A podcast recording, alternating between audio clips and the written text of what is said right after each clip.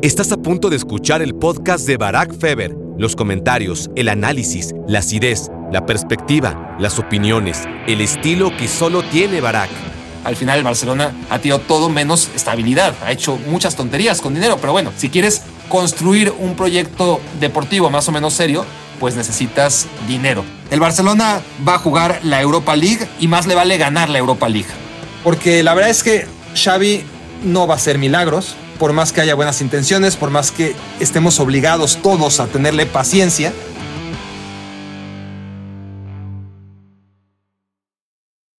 Hola, hola, hola, bienvenidos a Me Quiero Volver Chango. Gracias por hacerme su cómplice para matar el tiempo. Y ya, ya, ya, ya, ya, ya, ya, ya. No me regañen. Ya lo sé, ya lo sé.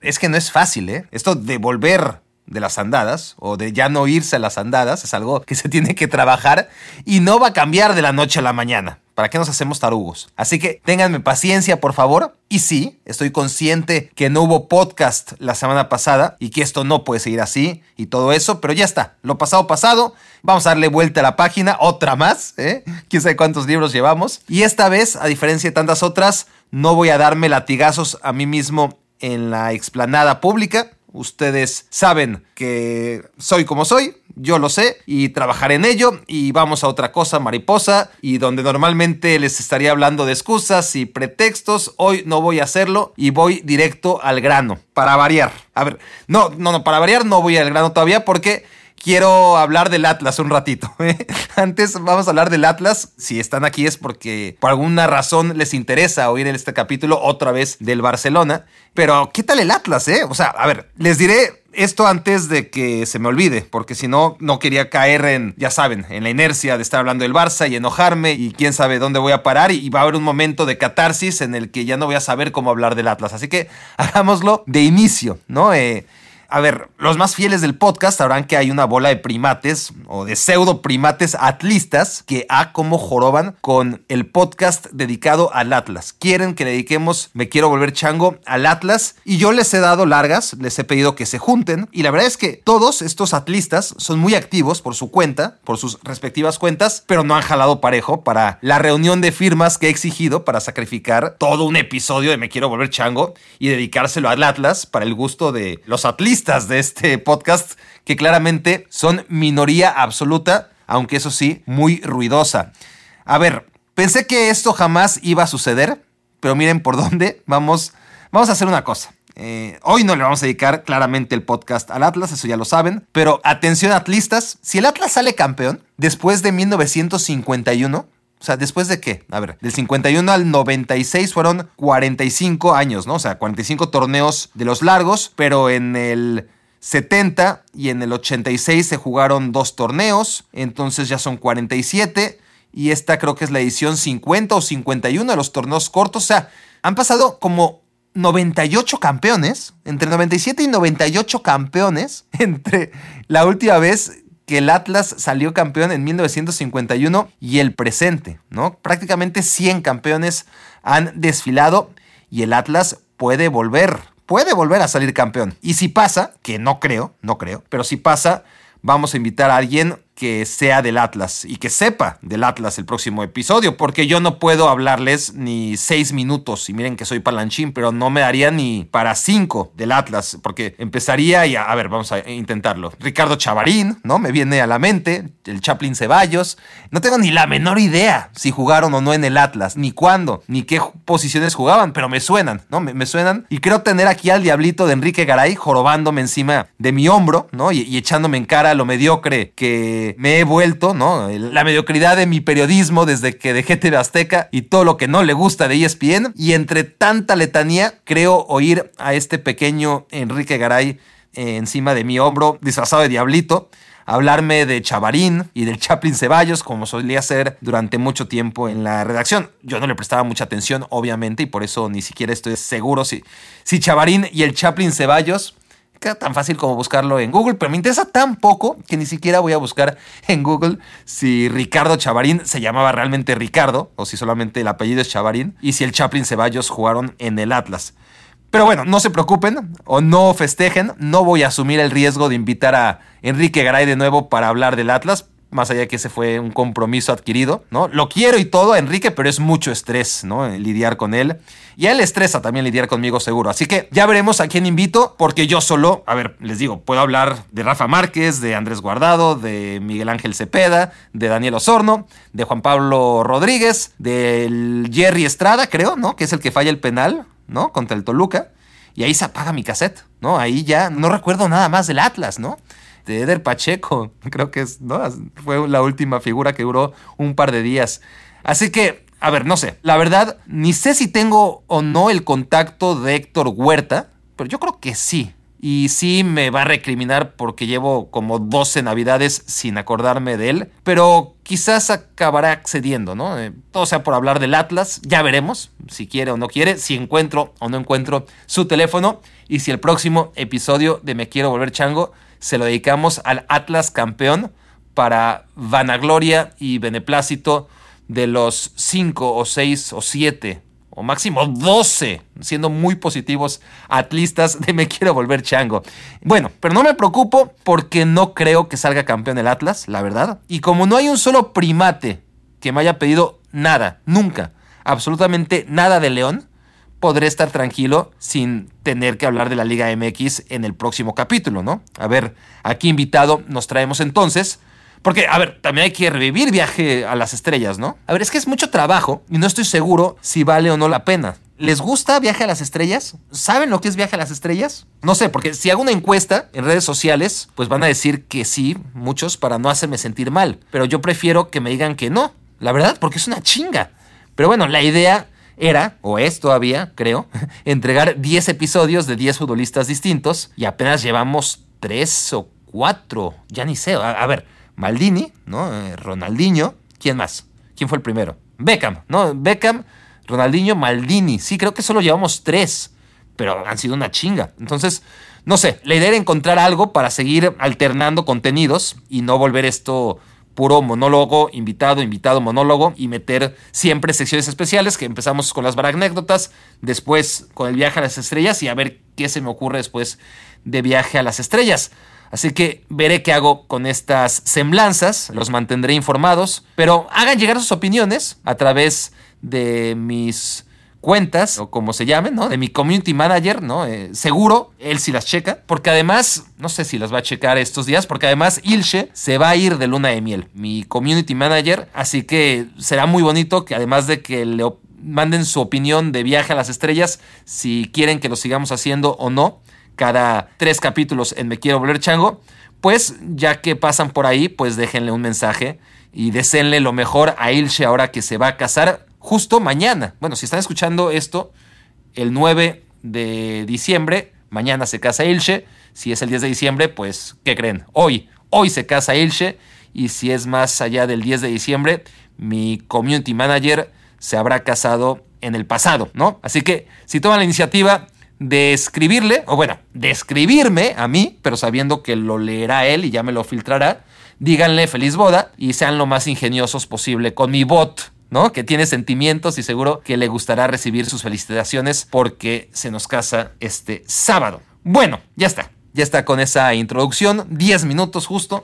No puedo perder el tiempo menos tiempo, ¿no? 10 minutos es justo el mínimo de tiempo que puedo perder siempre antes de entrar al tema de hoy, que espero, ese es mi compromiso. Miren, yo soy un tipo de compromisos, mientras todo el mundo hace compromisos de año nuevo, yo empiezo a tratar de cumplir mis compromisos desde diciembre, ¿no? Eh, me gusta, ya saben, ir contracorriente y ser original en ese sentido. Así que mientras todo el mundo espera hasta enero, yo me adelanto y desde diciembre empiezo a tratar de cumplir mis propósitos. Y uno de ellos es capacidad de síntesis, ¿no? Ir un poquito más rápido a los temas, eh, ir al grano, cuando se pueda, sin perder ese estilo que a algunos les gusta y sin perder esos 10 minutos de basura que siempre regalo antes de entrar y de calentar motores. Pero sí, para que no se alarguen tanto los episodios, si se dieron cuenta en esta segunda temporada, estamos tratando que duren una hora. Así que vamos a ver si lo logramos porque el tema da para mucho. Lo bueno es que no voy a repetir cosas que ya se dijeron una y otra y otra y otra vez. Bueno,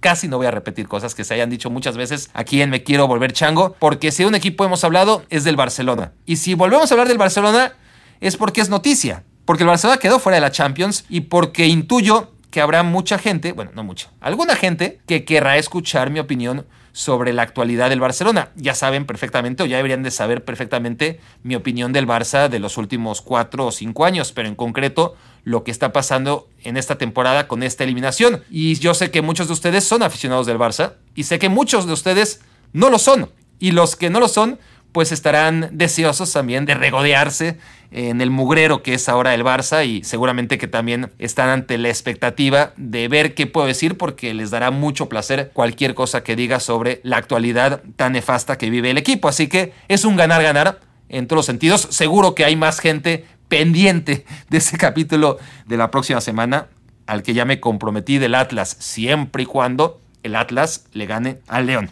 Pero bueno, el Barcelona va a jugar la Europa League y más le vale ganar la Europa League. Al final puede ser hasta una buena noticia, ¿eh? Ahora mismo suena como excusa y como a Barak mejor ni hables de la Europa League. Pero es que hay que hablar de la Europa League. Es la realidad del Barcelona. Y ya no hablemos de que ganando la Europa League el Barça recuperaría autoestima o prestigio o conseguiría un objetivo importante. Porque no, no lograría nada de eso. Pero si hablamos exclusivamente de la Europa League como un método no para ganar títulos, no para poner un trofeo más en la vitrina, aunque sea el florero, muy bonito por cierto, pero que no tiene obviamente la simbología de otros trofeos más importantes, sobre todo para equipos como el Barcelona. Pero, insisto, no es el trofeo, no es el ganar algo, no es el no irte un año en blanco, es no perder el dinero que ahora mismo está perdiendo el Barcelona por no entrar a los octavos de final de la Champions League, ¿no? Que es mucho dinero, mucho, mucho dinero. Y se ha hablado mucho de eso, ¿no? De las repercusiones que tiene el quedar eliminado en la fase de grupos porque el Barcelona va a dejar de tener una inyección económica. Una inyección económica que si la comparas, porque son algo así como 40 millones de euros y es variable porque depende también del pool de televisión que va por países, entonces si al final se mete el Villarreal o no, pues entonces se lo tienen que dividir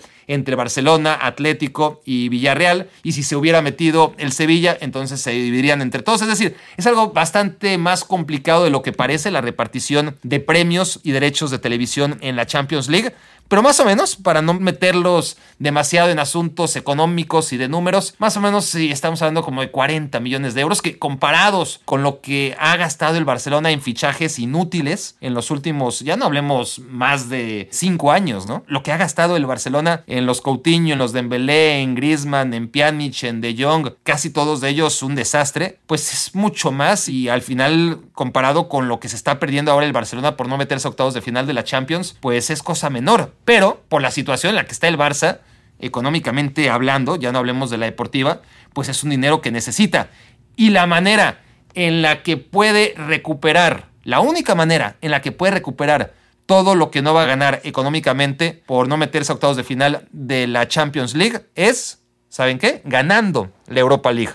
Ganar la Europa League equivale más o menos, si logras avanzar ronda tras ronda, desde 16 avos a octavos, a cuartos, a semifinal, a final, si te metes a la final y ganas la final, al final, valga la redundancia, habrás sumado tantos dólares, tantos euros como si te hubieras metido a octavos de final de la Champions. Esa es la realidad. Ahora, ese es el tema económico. El Barça tiene que intentar por todas las vías ganar la Europa League porque necesita ese dinero más que nunca. Está obviamente el Barcelona en una situación muy precaria desde el punto de vista económico, pero también es que con ese dinero, si por fin es bien utilizado, que está por verse, está por verse que el Barça gane la Europa League, ¿no? Y después estará por verse que ese dinero lo emplee de manera más o menos inteligente porque tampoco es tanto.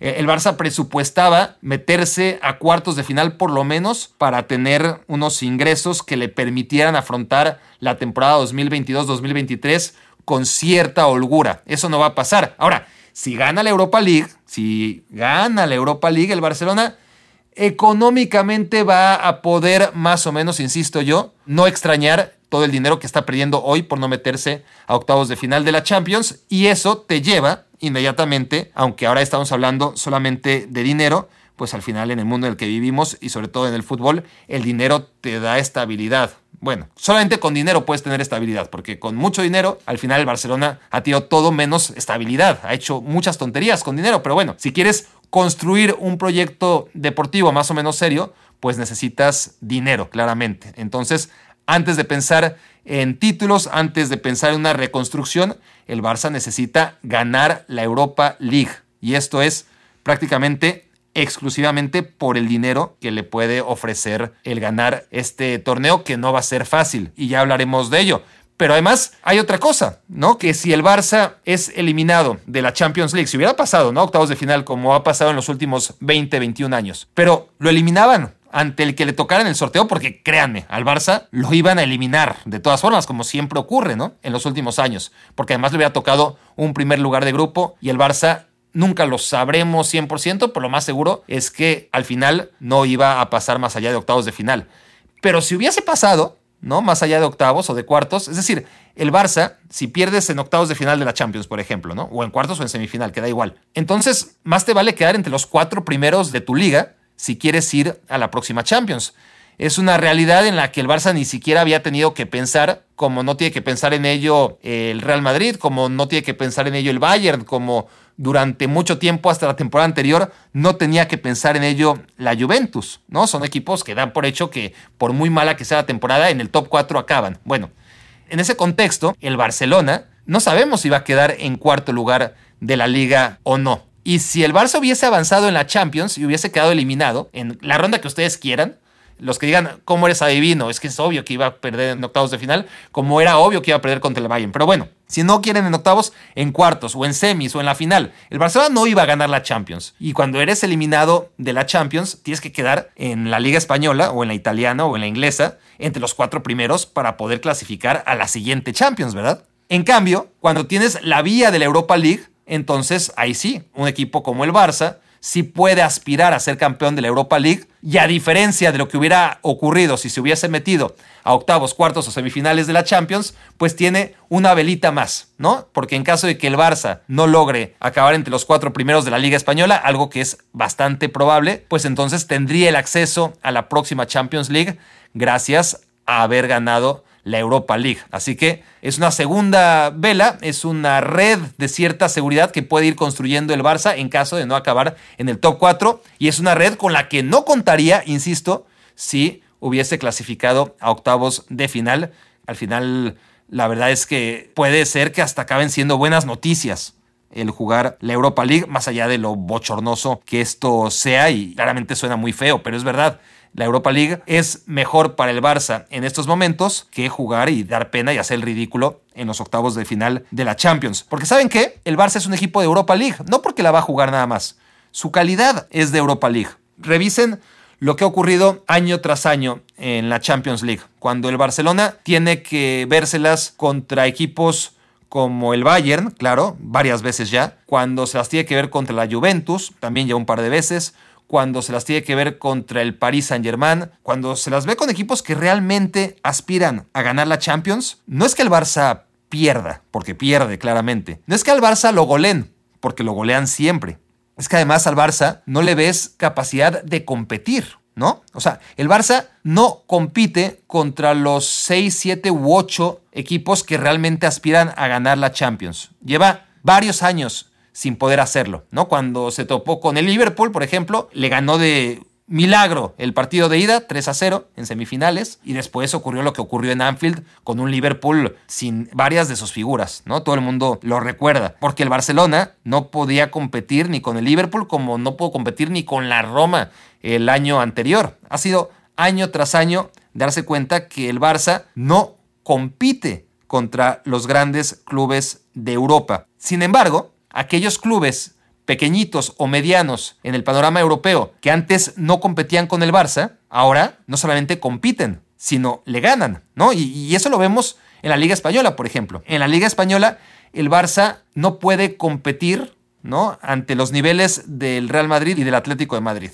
Recientemente, un poquito más que obviamente contra los grandes equipos de la Champions, pero aún así no le está alcanzando. Pero a todos, a todos, el que me nombren les alcanza para competir contra el Barcelona. Puede ganar, empatar o perder. No hablamos de resultados, hablamos de sentido de competencia, ¿no? De que antes, la verdad es que prácticamente ningún equipo de la Liga Española aspiraba a competir contra el Barcelona y ahora le compiten todos. Entonces, esta degradación del Barça es muy evidente en la Champions League. ¿Por qué? No lo dejó fuera el Bayern, no nos equivoquemos. El Bayern Múnich clasifica con seis victorias, con mucho mérito, pero dentro de un grupo muy fácil, muy asequible, ¿no? Tuvo que enfrentar al Dinamo de Kiev dos veces, al Benfica dos veces y a esta versión del Barcelona dos veces. Es decir, más fácil, prácticamente imposible.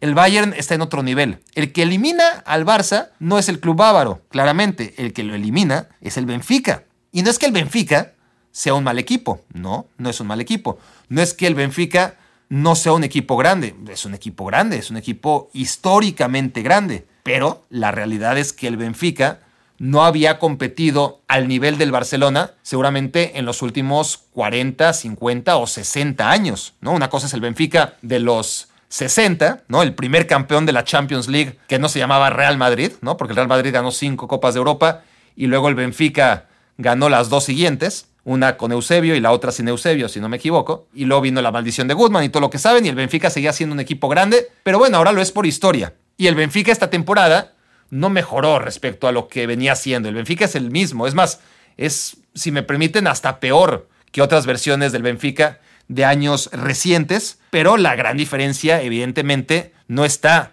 en que el Benfica haya subido su nivel y por eso ahora está en octavos de final de la Champions y el Barcelona se quedó fuera. No, el Benfica es el mismo y quizás un poco peor. El que ha bajado totalmente su nivel es el Barcelona, ¿no? Y es a lo que iba. El Barcelona ya no aspira ni siquiera a competir con los equipos que claramente tienen ambiciones más importantes que el Barça. Bueno, el Barça tiene las mismas ambiciones, pero la realidad del Liverpool, la realidad del Chelsea, del Manchester City, del Bayern Múnich, inclusive del Paris Saint-Germain y del Real Madrid, es una realidad muy distinta a la que vive el Barcelona. El Barcelona no puede competir con ellos, pero hasta hace poco equipos como el Benfica tampoco podían competir con el Barcelona, ¿verdad? El Barcelona estaba como ahí en un segundo escalón en el que mantenía al margen a los equipos del tercer escalón, pero no le alcanzaba para competir contra los del primer escalón.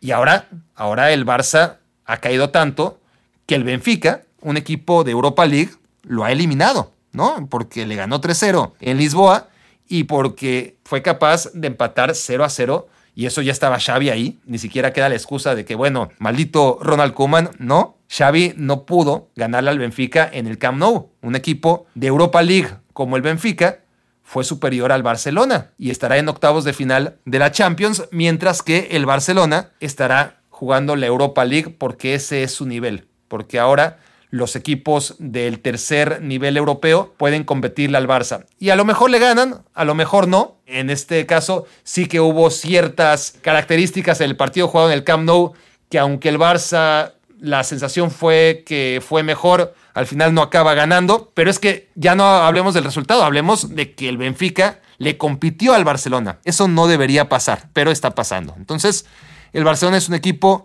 de Europa League con todo merecimiento, no es un accidente, es una consecuencia de lo que hemos estado viendo año tras año tras año y ha sido una debacle progresiva. Ahora, me llegaba un mensaje de un madridista que estaba contento porque él pensaba que el Barça se podía meter a octavos de final y por más que yo le decía que no, que era imposible, que bueno, que la única manera en la que el Barça podía meterse a octavos de final era algo que no podíamos descartar del todo, que el Benfica se disparara en los pies, que es muy dado a ese tipo de cosas, y no pudiera ganarle en casa al Dinamo de Kiev, ¿no? Y, con ese resultado, pasara lo que pasara con el Barcelona en campo del Bayern, el Barça iba a poder clasificar. Lo primero que tenía que pasar para quedar eliminados era que el Benfica ganase su partido. Y yo no estaba tan seguro de que el Benfica le iba a ganar al Dinamo de Kiev como seguro estaba de que el Barça iba a perder contra el Bayern y que no iba a meter ni las manos, porque hemos visto demasiados partidos del Barça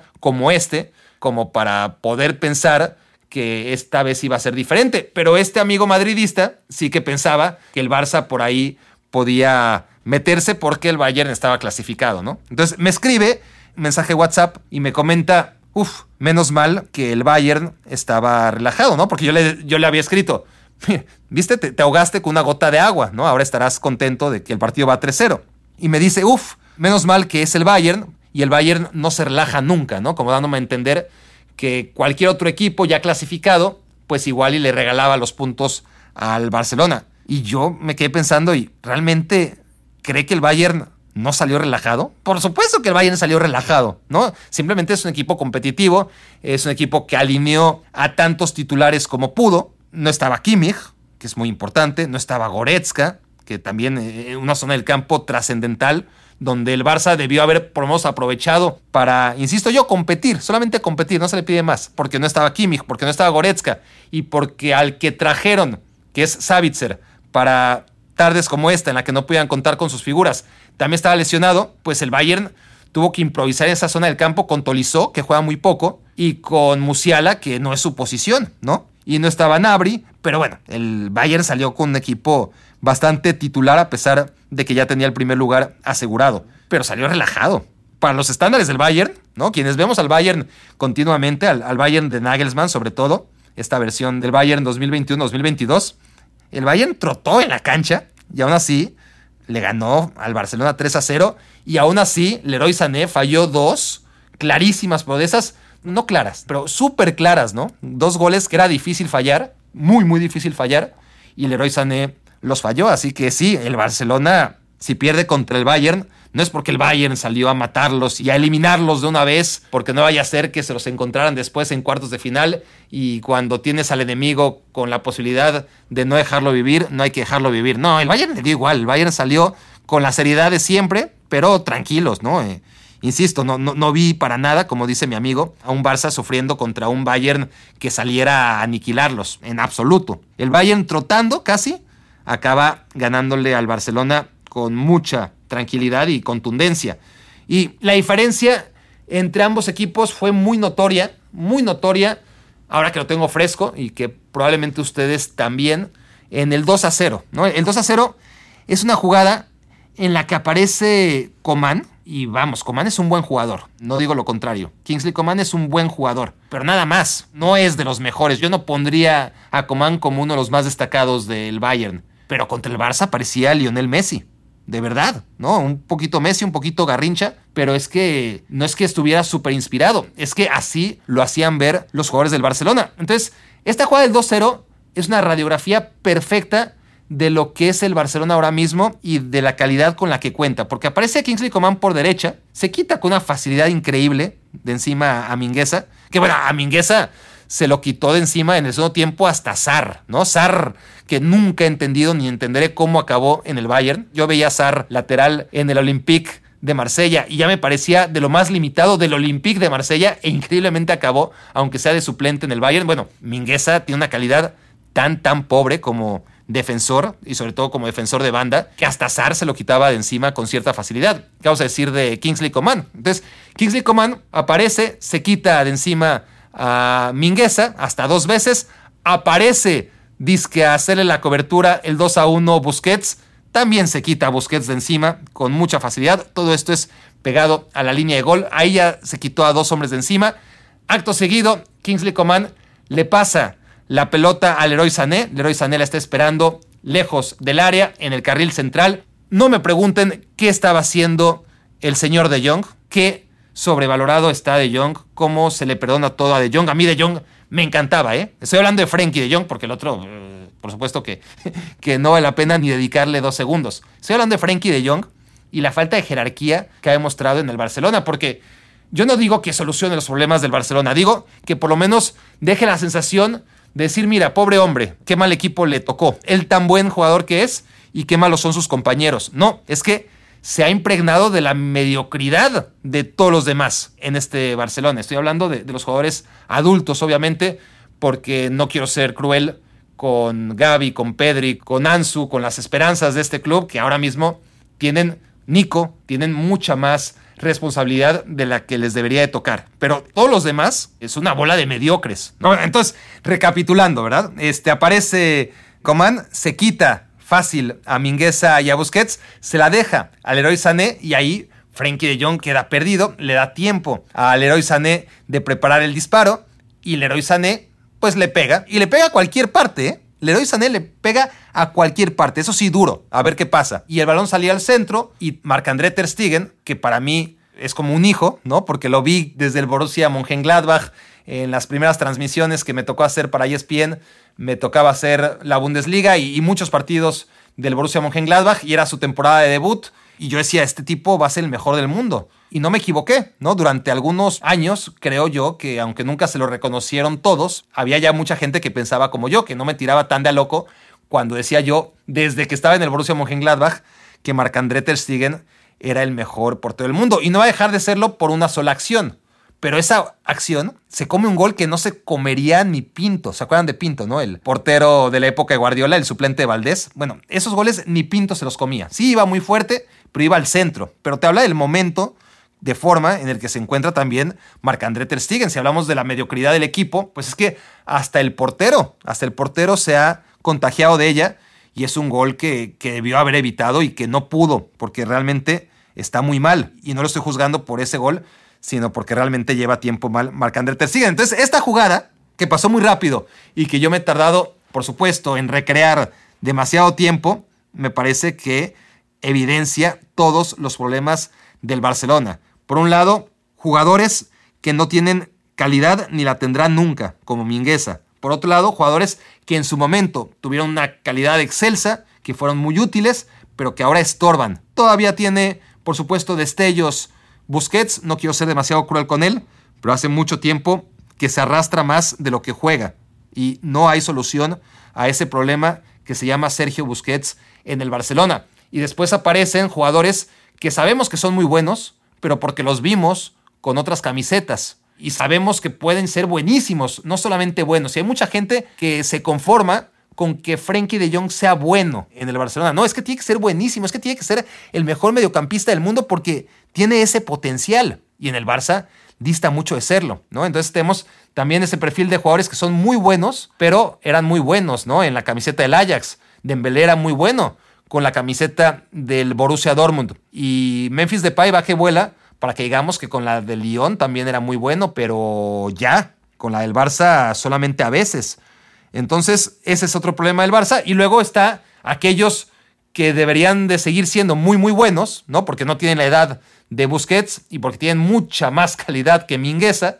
El caso, obviamente, Marc-André Ter Stegen, pues también están en un nivel deplorable. Y esa es la realidad de todos los jugadores del Barcelona si hablamos de los mayores de 20 años, ¿no? Porque hablar de los chicos es hablar de otra cosa y, y es una cosa que ahora mismo no es la realidad del Barcelona. Es decir, si el Barcelona va a ser competitivo en las próximas dos temporadas, tendrá que ser con colaboraciones de Ansu Fati, de Pedri, de Gavi, de Nico, pero eso, ¿no? Contribuciones, no porque realmente ellos están listos a su adolescente edad para hacer que el Barça compita en este tipo de esferas no lo va a lograr. Así que este correctivo del Barcelona es uno más, ¿no? A ver, correctivo. Correctivo es un decir.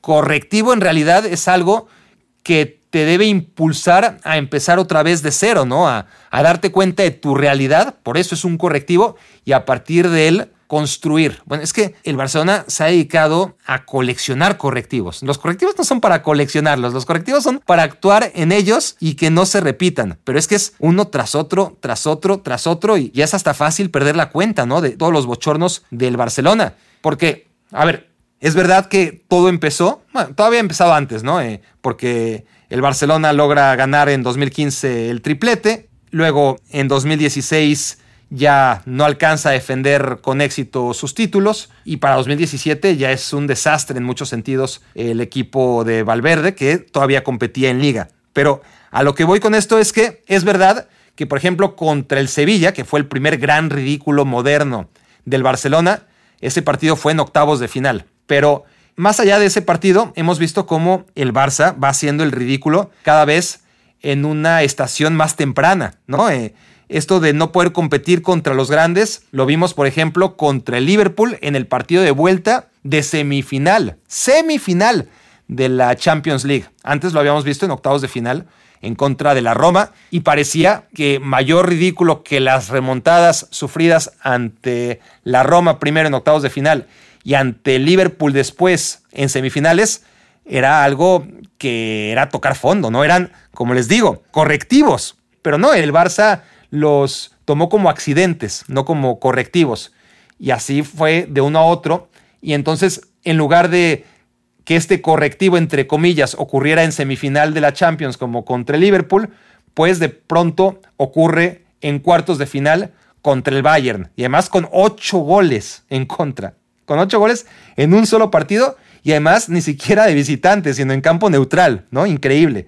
Bueno, lo que ya no era un correctivo, lo que era ya la peor realidad posible e imaginable para cualquier equipo de fútbol, ocurrió en cuartos de final, ¿no? O sea, ya no eran las semifinales, sino que eran los cuartos de final. Y luego, ¿qué pasa? Viene la Juventus, una Juventus muy pobre, ¿no? La de la temporada pasada. Se juega el primer lugar de grupo, porque ya los dos estaban clasificados, y llega al Camp Nou y le pasa por encima al Barcelona, ¿no? Entonces, ya no era la semifinal de la Champions, ya no eran los cuartos de final de la Champions. A la siguiente temporada ya era la fase de grupos de la Champions, ¿no? Donde el Barcelona era superado claramente y donde no podía ganar o competir, insisto en esto, competir en los partidos grandes.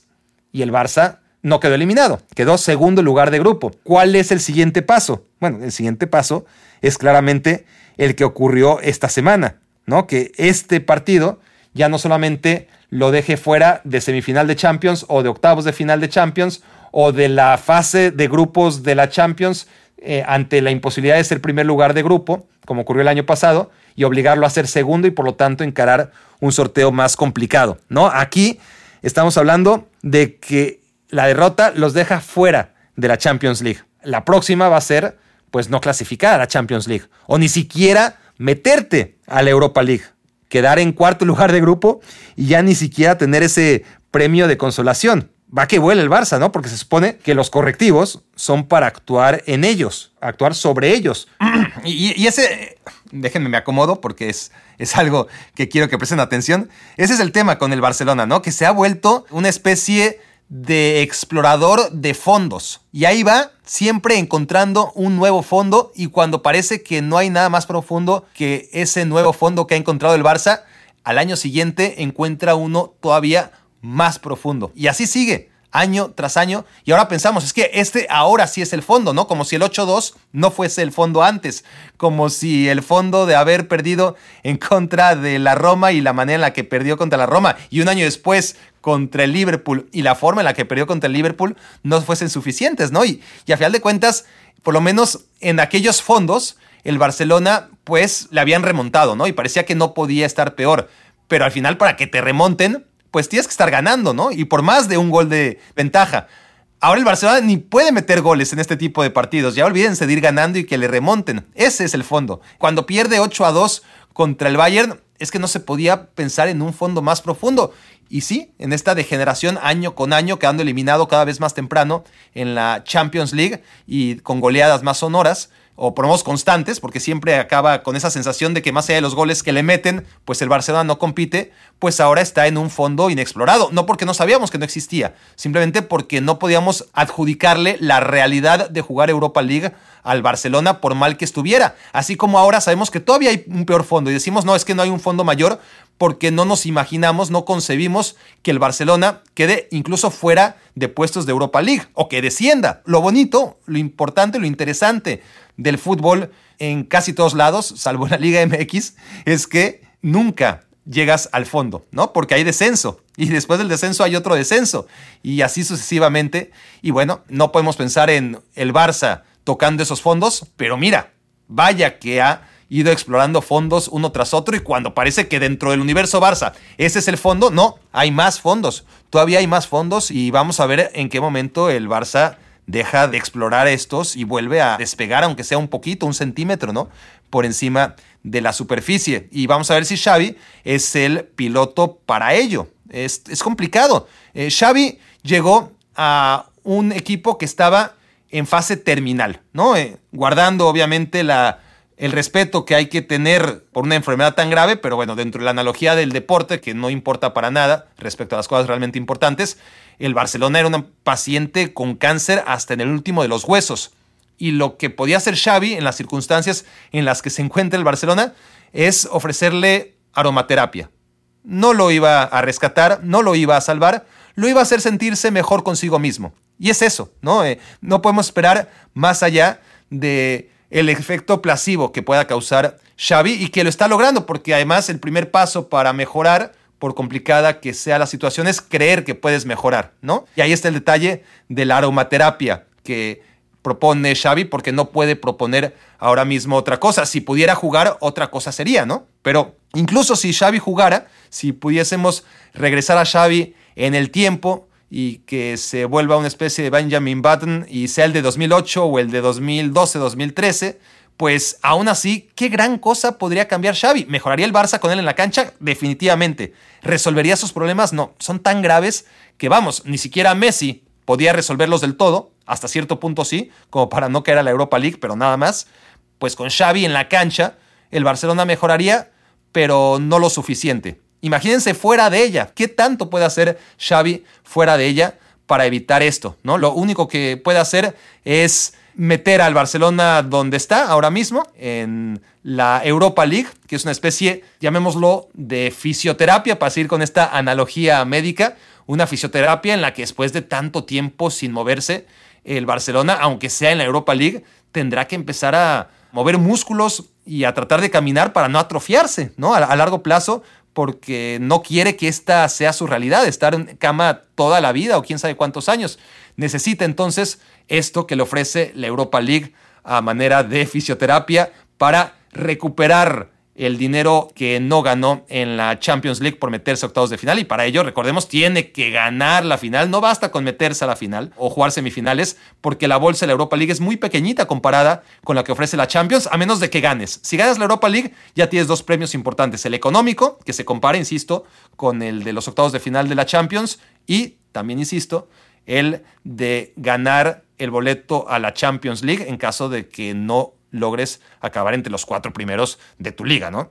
En fin, vamos a ver qué ocurre con el Barça la temporada 2022-2023 en este sentido, pero es verdad que el Bayern tuvo un partido muy muy cómodo contra el Barça, que el Barça no le fue capaz, ya no hablemos de generar ocasiones de verdadero peligro a Neuer, sino que yo creo que si vieron el partido, el momento de más estrés y más complicado que tuvo Upamecano fue cuando le tuvo que, cuando le tuvo, cuando quiso ayudarle al árbitro con su sistema de micrófonos y, comunicación, ¿no? Ahí eh, todos los cables eh, que tienen alrededor los árbitros y ahí le estaba medio ayudando a desenredar el cablerío Upamecano y fue el mayor reto que tuvo durante 90 minutos, lo digo en serio, ¿no? Pero bueno, está claro que el Barcelona no fue rival para el Bayern, y vamos a ver si es rival para el Sevilla, ¿no? Que es la realidad a la hora de jugar la Europa League. El Sevilla es el gran candidato a ganar la Europa League porque lo ha hecho un montón de veces,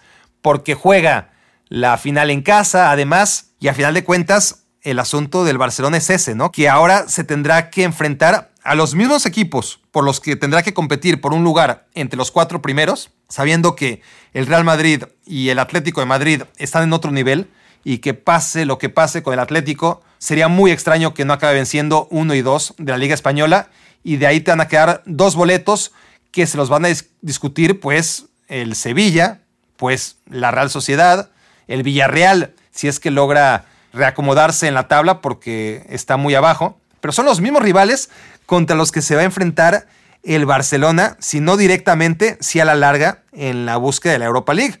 Y luego pues, hay otros equipos, ¿no? Como podría ser el Napoli, vamos a ver si clasifica o no clasifica. Eso ustedes quizás ya lo sepan a estas alturas.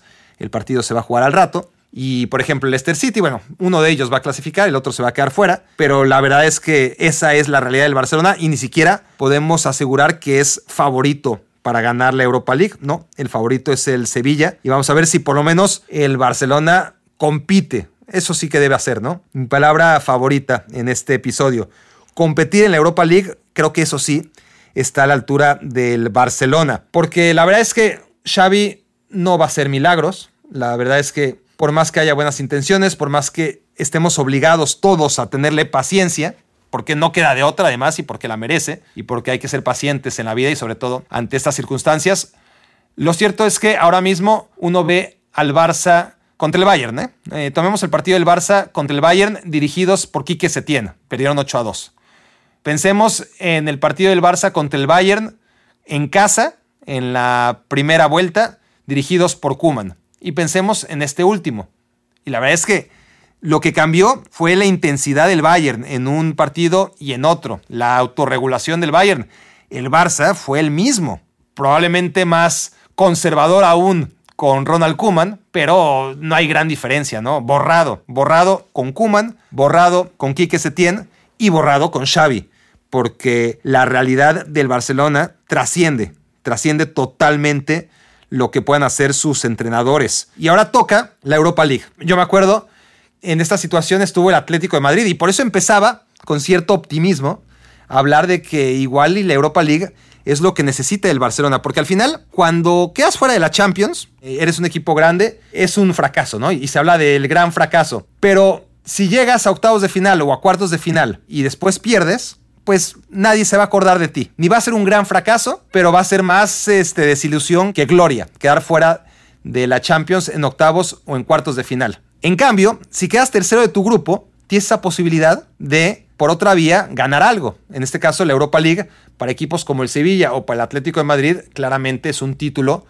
mucho más importante que lo que sería para el Barcelona. Pero aún así, este Barcelona, como está, pues es que si llegas a ganar la Europa League, va a ser algo en lo que muchos tendrán que concluir, bueno, pues qué bueno que el Barça quedó en tercer lugar de grupo, porque si hubiera quedado en segundo lugar de grupo, que tiene obviamente mucho más mérito, pues el premio es menor, ¿no? El, el premio es menor cuando quedas segundo lugar de grupo y eres uno de los 15 equipos que avanzan a octavos de final y al final no salen campeón. En cambio, los 8 terceros lugares tienen esa posibilidad de ser campeones todavía, a diferencia de 15 de los 16 equipos que avanzan a octavos de final.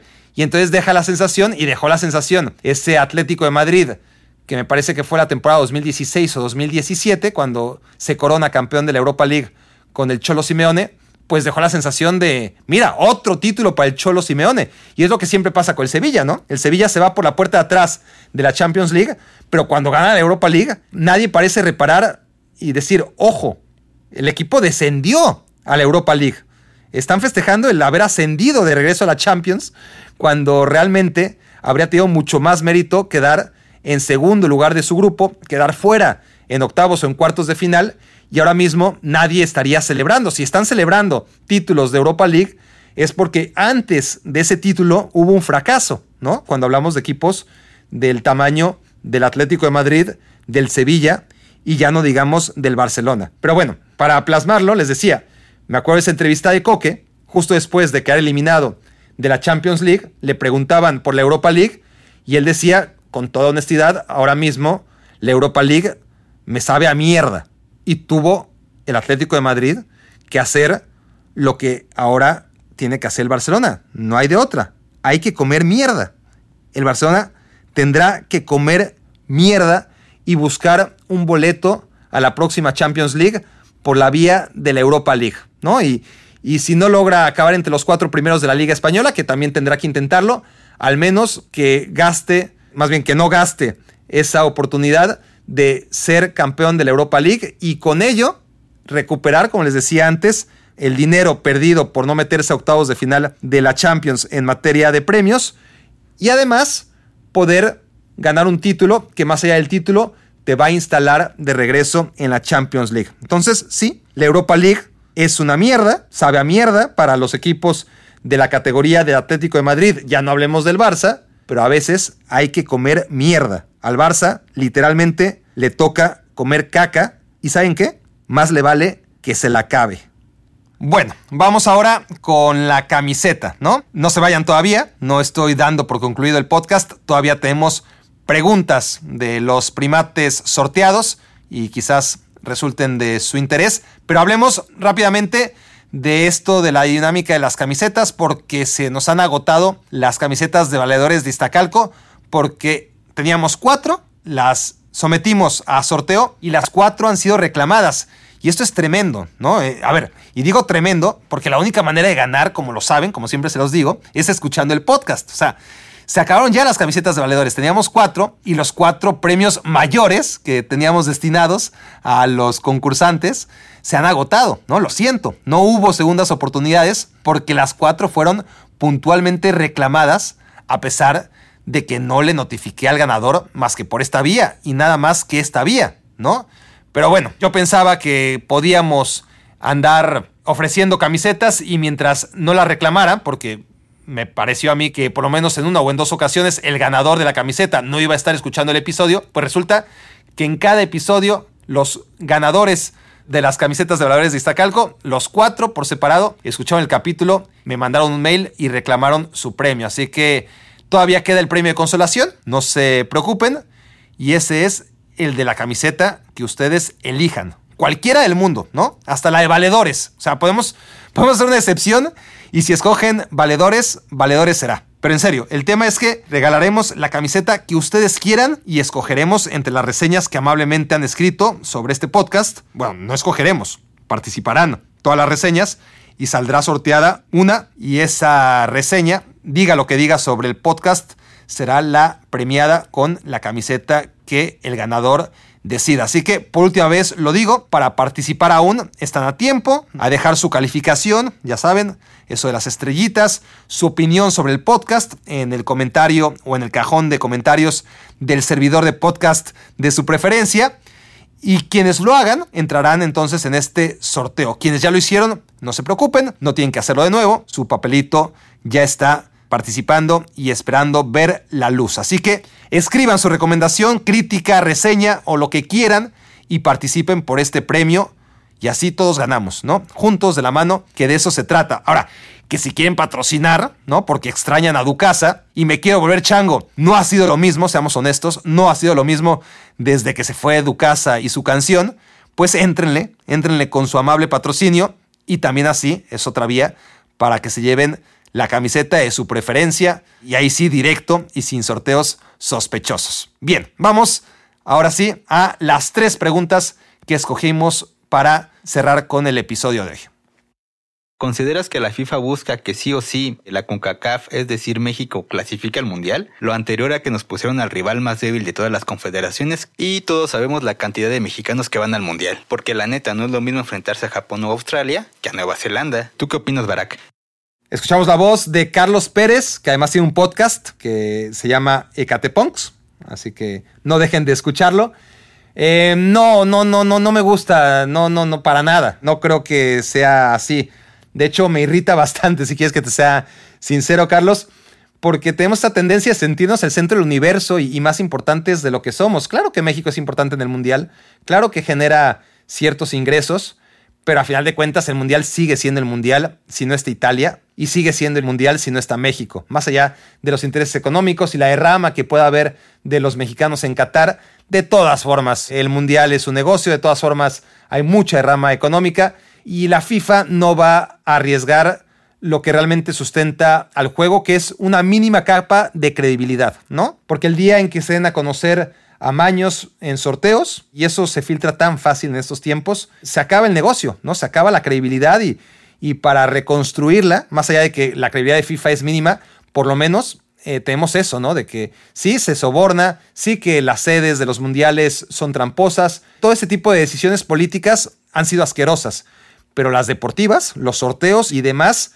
eso no, está en juego demasiado, está la base y lo que diferencia un partido de fútbol de una superproducción de Hollywood o cualquier película que sabes que tiene guion, ¿no? Eh, o espectáculo de lucha libre, en, que lo ves aún sabiendo que es una farsa y que en el caso de las películas, por ejemplo, ya hay un guion y, y hasta te la chutas otra vez aunque ya sepas cuál es el final, ¿no? Lo que diferencia al fútbol es saber que por intereses que haya, por diferencia que haya entre un equipo y otro, siempre queda la posibilidad, siempre, de que haya una sorpresa, ¿no? Entonces, no se va a arriesgar la FIFA en amañar un sorteo de esta índole, para nada. O sea, la, probabilidad de que a CONCACAF le tocara un rival de Oceanía era del 33%, era muy grande, alguien le tenía que tocar y le tocó a, a, CONCACAF. Nadie piensa ni siquiera en que México va a quedar en cuarto lugar, es decir, es demasiado pensar, ¿y qué tal si México queda en cuarto lugar? Mejor vamos a ver si les apoyamos con un duelo en contra de Oceanía. Me parece ridículo hasta que haya mucha gente que lo piense, la verdad, para nada sí creo yo que es un buen sorteo, ¿no? Eh, del que se va a beneficiar seguramente Panamá, o, puede ser Costa Rica, o puede ser Canadá, o no creo, ¿verdad? O puede ser Estados Unidos, o puede ser México. Es muy poco probable que México acabe beneficiándose de ello, y no creo para nada que además, cuando vimos lo fácil que era, y ahí sí hay intereses, me parece que mucho más poderosos, separar a Portugal y a Italia, y eso era muy fácil, ¿no? Las probabilidades de que Portugal e Italia quedaran enmarcados en el mismo camino, pues eran muy limitadas y ocurrió. Y si lo hubieran planeado, pues seguramente que nadie hubiera querido que Portugal o que Italia quedase fuera del Mundial, que a mí me encanta, por otro lado, ¿eh? a mí me encanta que pase eso, porque me parece que en un partido previo al Mundial vamos a tener mucha más emoción de lo que muchas veces nos dan, sobre todo Portugal e Italia en la Copa del Mundo, que es muy poquito, ¿no? Eh, y que suelen ser tres o cuatro partidos y, y basta. No sé, vamos a ver qué hace Portugal o Italia en el Mundial, por lo que tenemos garantizado es un duelo increíble. Pero bueno, está claro que los directivos de FIFA no querían que pasara eso y que pudieron haberlo evitado, que hay muchos mecanismos, ¿no? Cabezas de serie, separar caminos, decidieron hacerlo lo más transparente posible y ocurrió lo que ocurrió. Entonces, si Portugal se va a enfrentar a Italia, a pesar de que las probabilidades eran mínimas, pues ¿cómo vamos a pensar que a Oceanía le dieron con CACAF pensando en México? No, para nada. Ahora, también Oceanía sale ganando, ¿eh? Porque si tú le preguntas a cualquier aficionado a la selección de Nueva Zelanda, la esperanza de clasificar al Mundial o de Tahití, pues obviamente pasan mucho más por enfrentar a un equipo como Panamá que a un equipo, como tú dices, como Japón, como Australia o algún sudamericano como Perú, como Chile o como Uruguay o el mismo Colombia. Para Oceanía también fueron grandes noticias tener que enfrentar a CONCACAF, porque aunque va a partir siempre el rival como favorito ante cualquier equipo de Oceanía, pues va a ser mucho menos favorito el representante de CONCACAF que el representante de las otras áreas, ¿no? En este caso Sudamérica y Asia. Así que mi respuesta en resumen es un rotundo no. De las jóvenes promesas del Barcelona, ¿quién crees que pueda llegar a destacar más? Gaby, Pedri, Nico o algún otro que tú le veas cualidades, Ansu Fati, no sé, ¿quién para ti crees que vaya a tener una mejor carrera? Escuchamos ahora a Carlos Suárez, gracias por tu pregunta desde Culiacán, que es una buena pregunta, pero también muy difícil, no sé qué responderte. Hay tantos factores, los cuatro son muy buenos, los cuatro tienen grandes cualidades, siendo muy diferentes entre ellos eh, y complementarios además. Sería extraordinario que los cuatro se convirtieran en las nuevas versiones de Messi, Xavi, Iniesta y Puyol, pero no va a pasar eso, no va a pasar eso. Eh, no hay, ninguno de ellos es Messi, ni Puyol, claramente. A lo mucho podrán aspirar a, acercarse un poquito al nivel de Xavi e Iniesta, pero también es muy, muy difícil. Pero bueno, no le pongamos a los chicos el listón tan, tan, tan alto, pero a la vez, si quieres trascender en el Barcelona, pues baste vale parecerte a Xavi o a Iniesta, ¿no? Porque si no, no va a alcanzar. Entonces ese es el gran reto. No solamente hay que ser muy bueno, sino que hay que ser de lo mejor del mundo si es que el Barça quiere volver a ser un referente como fue durante varios años ¿no? a, nivel internacional. Y en ese sentido, yo creo que la apuesta segura para no rehuir tanto a tu pregunta sería Pedri. ¿no? Pedri es un jugador que ya demostró primero en segunda división de lo que está hecho a una edad muy muy temprana, que no es tan propenso a las lesiones por ahora, Ojalá el Barcelona lo sepa llevar bien y, no exagere y no abuse, pero no me parece que sea tan frágil como el resto y eso es muy importante. Y es un jugador que me llenó el ojo desde el primer día, ¿no? Ansu Fati lo veía con un poquito, me equivoqué, ¿eh? pero lo veía con un poquito más de recelo y a mí Pedri desde el primer momento me cautivó, ¿no? Eh, Pedri es de los míos, me encanta cómo juega. Entonces esa sería mi opción número uno. Luego, Gaby es un jugador muy, muy, muy joven. Dentro de la juventud de todos estos, pues todavía es el que más camino tiene por recorrer y es el que a pesar de todo lo que ha avanzado y lo bien que lo ha hecho ya incluso en la selección española, pues quizás es el que más dudas todavía me despierta pensando en que pueda convertirse en una superfigura. A mí me parece Nico muy bueno, puede llegar a ser muy bueno. Vamos a ver si, si el Barcelona, una posición tan delicada, logra encontrarle continuidad a Nico, que sería también un jugador por el que yo apostaría, pero tengo mis dudas, ¿no? Eh, me parece que también por su posición va a ser difícil que se le tenga la confianza y la paciencia y que se redoblen las apuestas por un jugador de su característica en medio campo y ver si se le acomoda además en la posición de Busquets, que para mí sería lo ideal, eh, lo ideal, no tanto por Nico, o sea, ojalá a Nico le alcance, para una posición como la de Busquets, porque si va a ser como interior, la veo más difícil, ¿no? Eh, va a ser muy complicado, insisto, replicar esas vacantes que dejaron Xavi e Iniesta es demasiado. Y luego te quedan Sufati, que las lesiones obviamente nos hacen pensar, no sé, a, ver, Ansu Fati me conquistó, ¿saben cuándo? Cuando entra de cambio en el partido en contra del Levante. Regresó después de prácticamente un año, entró, hizo un par de maravillas y a la tercera marcó un golazo con el número 10 en la espalda y era como, oh, este chico es de, de veras. No será Lionel Messi, pero ojo, el 10 volvió al Camp Nou, porque son cosas que hacía Messi, ¿no? Eh, llegar, salir de la banca, y claro, Messi nunca se lesionó durante prácticamente un año, pero es lo que habría hecho Messi, ¿no? Si hubiera pasado por la tragedia por la que pasó Ansu Fati, ¿no? De lesión tras lesión tras lesión. Pero ¿qué pasó? Que se volvió a lesionar, ¿no? Entonces ni siquiera pudo alargar ese momento. Los cuatro, en conclusión, son muy buenos, pero entre ellos me quedaría con el más seguro, que es Pedri. Los otros tendrán muchos retos que asumir y veremos si pueden llegar a buen puerto. Vamos a escuchar a Alan Leo. ¿Cuál crees tú que sea el rival más accesible hoy en día para que se enfrenten unos hipotéticos octavos de final a México en la Copa del Mundo? Porque vemos a Suiza, Serbia, Argelia, Australia, y todos esos equipos pondrían en riesgo una posible clasificación. Gracias y saludos. Ah, caray. A ver, esta pregunta sí está medio rara. Me, me, agarró un poco en curva porque, a ver, no sé si México va a ir al Mundial. Debe ir, ¿no? Eh, pero por un lado tenemos a alguien que piensa que, que a México le, le están acomodando el camino por si acaba cuarto lugar de CONCACAF, lo que me parece muy, muy negativo. Y por otro lado hay alguien que ya está pensando en el partido de octavos de final y los probables rivales cuando hay tantas variantes. Es, es muy, muy difícil, Alan, muy difícil. Y además México, la verdad es que juega en contra de sí mismo en octavos de final. Y aunque sea tópico y suene a cliché, es la pura verdad. No importa a quién enfrente México, ¿eh? Ha enfrentado a rivales muy superiores, como Argentina dos veces, como Países Bajos, y Argentina le compitió una de las dos veces, ¿no? En 2006 no, más bien en 2010 no, pero en 2006 sí, y aún así perdió.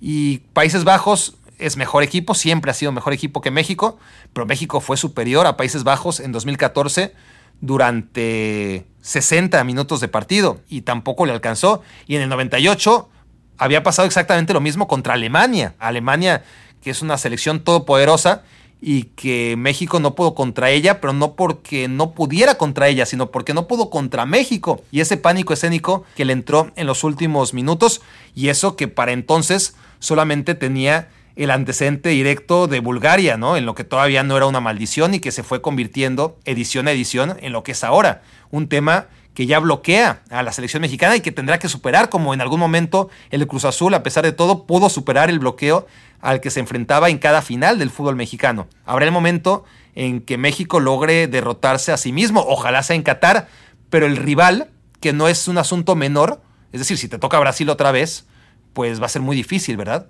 Pero el tema es si te toca el equivalente a Bulgaria, lo que pasó en el 94, pues te tocó Bulgaria. Mucho más asequible no lo ibas a encontrar. Y era un gran equipo, el búlgaro, por supuesto. Eh, había eliminado a Francia, lo había dejado fuera del Mundial y después eliminó precisamente a Alemania, ¿no? Se metió hasta semifinales. Pero, pero, vamos a ver, ¿no? Bulgaria era un equipo que uno entiende, México debió haberle ganado y Estados Unidos en 2002 ni hablar. Entonces, México también se ha enfrentado a rivales de poca jerarquía y ha perdido en ese cuarto partido del Mundial.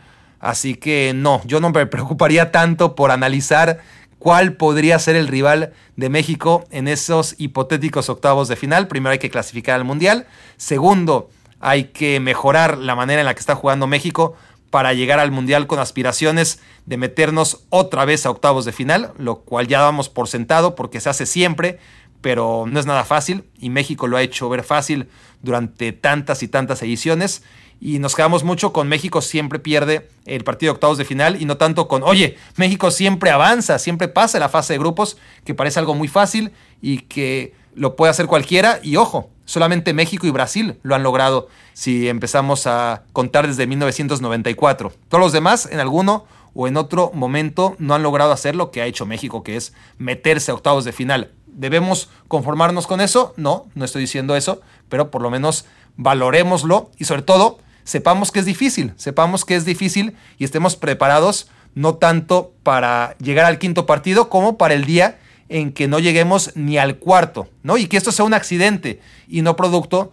de que las cosas se hayan hecho mal, porque lo que está claro es que en el fútbol mexicano en general las cosas vienen haciéndose exactamente igual desde hace 25 años. Para lo bueno, que ha sido poco, y para lo malo, que ha sido mucho. Y los resultados han sido los mismos. Lo que siempre digo es, es lo normal, ¿no? No vas a esperar que la selección mejore en los últimos 25 años cuando la manera de llevar al fútbol mexicano no ha mejorado, ha sido exactamente la misma.